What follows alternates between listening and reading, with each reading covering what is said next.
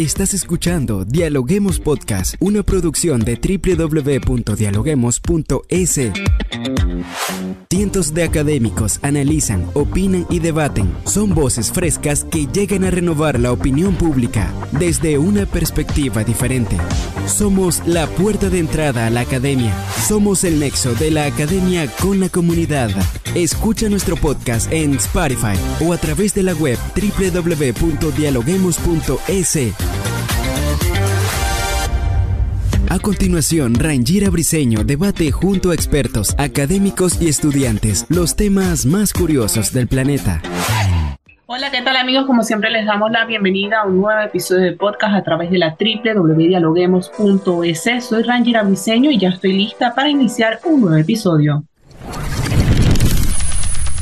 Ecuador perdió con Senegal, quedó tercero en el grupo A y fue eliminado del Mundial Qatar 2022. Se trata de una gran decepción, pero también este golpe será un aprendizaje para el grupo de jóvenes jugadores que tal y como lo asegura su director técnico Gustavo Alfaro, seguirán siendo la esperanza del Ecuador. ¿Qué pasa ahora que Ecuador perdió con Senegal? ¿Y cuáles son las razones detrás de la eliminación de Ecuador en Qatar 2022? Hoy lo analizamos.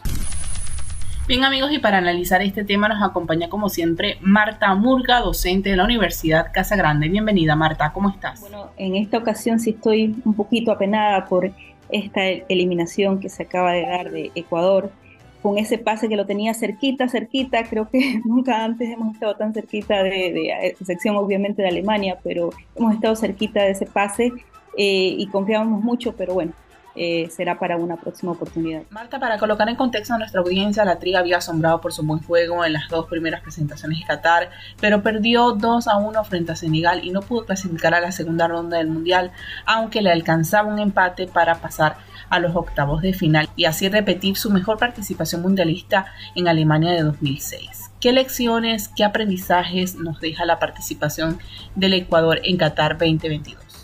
En la balanza, obviamente las cosas positivas tienen más peso. Esta selección es muy joven, hay muchísimo talento. Creo que eso es lo que hay que ponderar porque va para adelante. Hace, un momento, o mejor dicho, en algún momento dijo el, el, profe Gustavo Alfaro que no tenía techo esta selección, lo decía ya en los partidos amistosos de preparación, pero es así, no tiene techo, bueno, eh, quedó en el camino este mundial, pero esta selección hay que tomar en cuenta el promedio ¿no? de edad bastante relativamente joven y, eso nos da a entender que tenemos equipo para rato, para rato, que hay que explotarlo, hay que explotarlo más. Vamos a ver estas siguientes eliminatorias. Creo yo que eh, eh, Ecuador tiene nuevamente eh, esa, ese camino abierto hacia el, el, próximo mundial, que va a ser de hecho en, nuestra región. Entonces, eso es lo positivo. el talento también, hay muchos jugadores que salieron, muchos eh, jugadores que los, tomó eh, este, este nuevo entrenador, eh, buscando, ¿no? haciendo, haciendo revisiones no solamente de, gente que jugaba acá, sino también que jugaba en, en, otras partes del mundo. Y, y pudo conformar una selección, insisto, muy joven, con mucho talento, con una mentalidad ganadora, me parece que eso también hay que, hay que tomar en cuenta, y, y, están ahí, esos jugadores están, están para dar varios procesos más y, hay que explotarlo. Marta, usted realiza una descripción positiva del equipo, pero quisiéramos saber cómo mira usted el liderazgo del técnico argentino Gustavo Alfaro, quien estuvo al frente del equipo ecuatoriano durante su actuación en Qatar. Bueno, realmente ha sido eh, eh, el artífice, creo yo. Hay, hay que darle todo el mérito al entrenador argentino Gustavo Alfaro. Llegó un momento complicado, llegó una crisis no solamente la crisis de la, de la pandemia para, para todas las elecciones, sino una crisis interna en el fútbol ecuatoriano con una, una, una, un entrenador que dirigía desde, decíamos, dirigía de manera remota a través de una, computadora, que no había hecho convocatorias, que, vamos a decir, se excusaban este tema de las condiciones de, de, la pandemia, pero que simplemente entregaba planificaciones, planificaciones, pero que ya en, en, en el en el ejecutar esos planes de trabajo realmente no se veía nada, ¿no? Entonces, eh, creo que él, él tomó esta, esta selección, de hecho, él tomó esta selección con...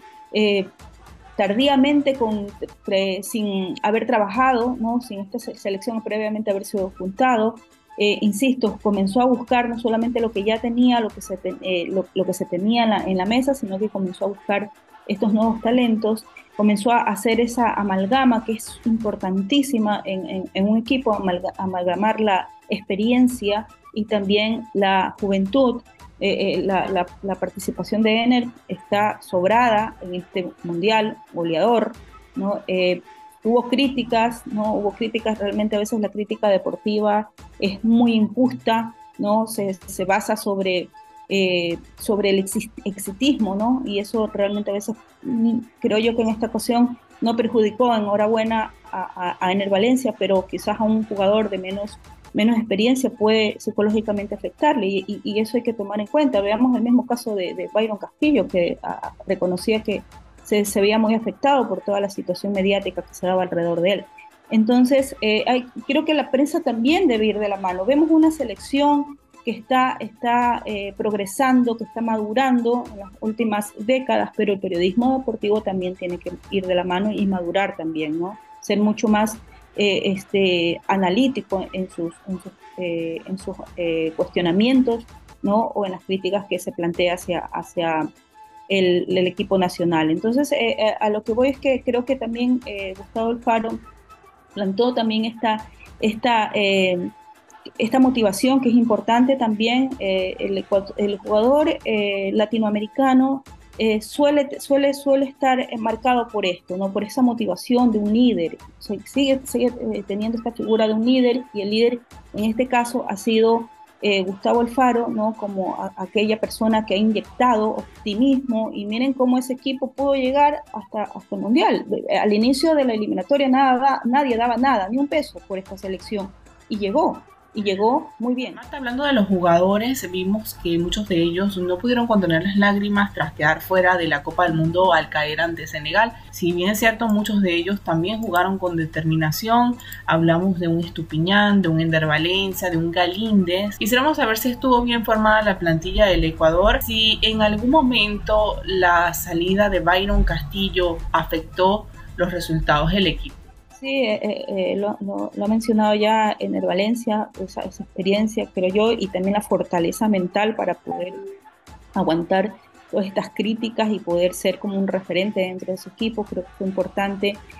nos quedaba la duda si, si, si este equipo se veía afectado por la situación de Byron Castillo y realmente demostró que no, más bien se mostró un equipo, creo, creo yo que más allá que un, un líder o más allá que una figura, descollante en el equipo, hay, se, se, muestra como un, un, un, grupo, ¿no? un colectivo unido, un, un colectivo solidario. Y eso me, me, parece que es más importante quizás que, que, aquellas figuras que pueden, pueden destacar. La participación también de Hernán Galíndez, que no sé si a última hora, pero quizás para, para, para los medios no se decía hasta el final si era Domínguez, era Hernán Galíndez. Bueno, Hernán Galíndez, creo que también el profesor Gustavo Alfaro aprovechó ese momento de, de, alta motivación que él tenía con un título logrado eh, con mucho esfuerzo con, con, Aucas y eso había también que aprovecharlo, lo aprovechó muy bien y, vimos también a un Hernán Galíndez que, que, que, se mostró como figura en, en este este mundial, ¿no? Pero de ahí colectivamente me parece que es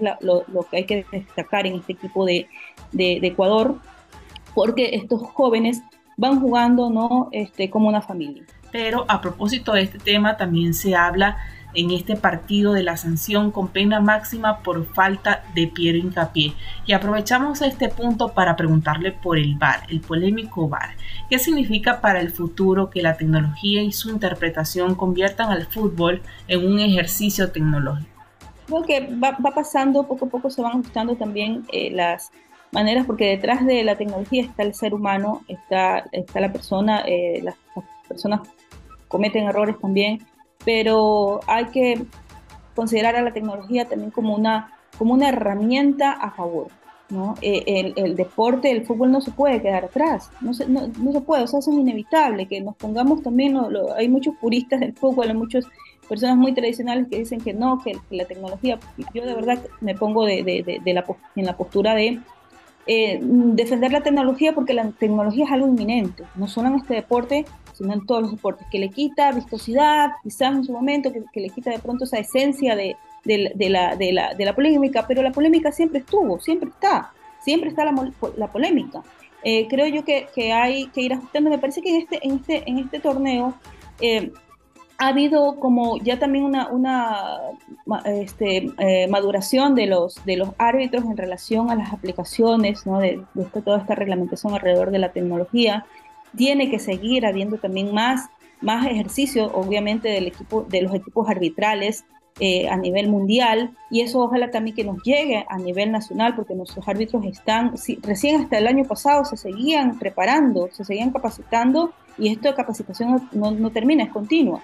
Entonces, este, eh, hay que ver que eso es inminente, la tecnología es inminente, en otros deportes es, es parte de, ¿no? Eh, el fútbol, hay un grupo o una una corriente que se resiste quizás todavía a, ver esto, pero creo que a la larga no la vamos a, entender como algo, algo que es parte del deporte o es parte de esta actividad, que no solamente, ojo con eso, porque esto no solamente hay intereses eh, emotivos, no este, de, la emoción nada más, hay intereses que también están del, lado de, lo económico y que obviamente eso, eso juega detrás de eso y por eso toda la inversión que también se hace en el deporte, en el fútbol específicamente con la tecnología. O sea, hay que ver eso, todo esas, ese contexto que hay alrededor del fútbol. Estamos viendo el tema de las apuestas, que es otra, otra, otro tema súper interesante alrededor de esto, que se lo ha se, ha, crecido exponencialmente, ¿no? Eh, no solamente en torneos locales, sino a través de, torneos internacionales.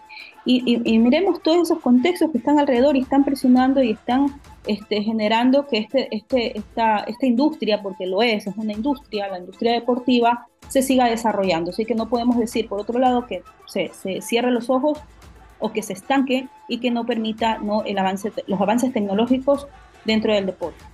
Hablando de los avances tecnológicos y de todo lo que ha sido este Mundial de Fútbol Qatar 2022, hemos escuchado hablar de el bar, el, del VAR, del árbitro asistente de video, de la nueva tecnología de fuera de juego automática, pero quisiéramos que usted eh, nos enumere algunos aspectos tecnológicos que llaman la atención en este Mundial Qatar 2022.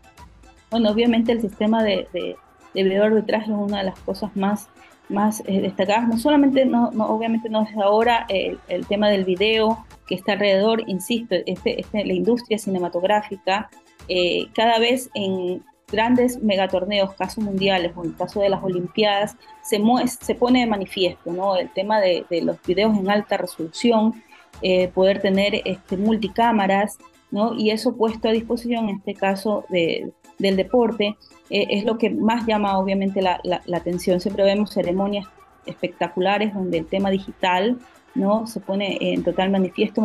Eh, la otra tema es la posibilidad de tener, de tener este, eh, una interconexión con la, con la, con la, con las, en momento en tiempo real, eh, de las emisiones, tanto de las transmisiones de partidos como las transmisiones de ruedas de prensa, de entrenamientos, de información. Eso es espectacular porque eso es eh, eh, vivir en plenitud el tema de la globalización de la información.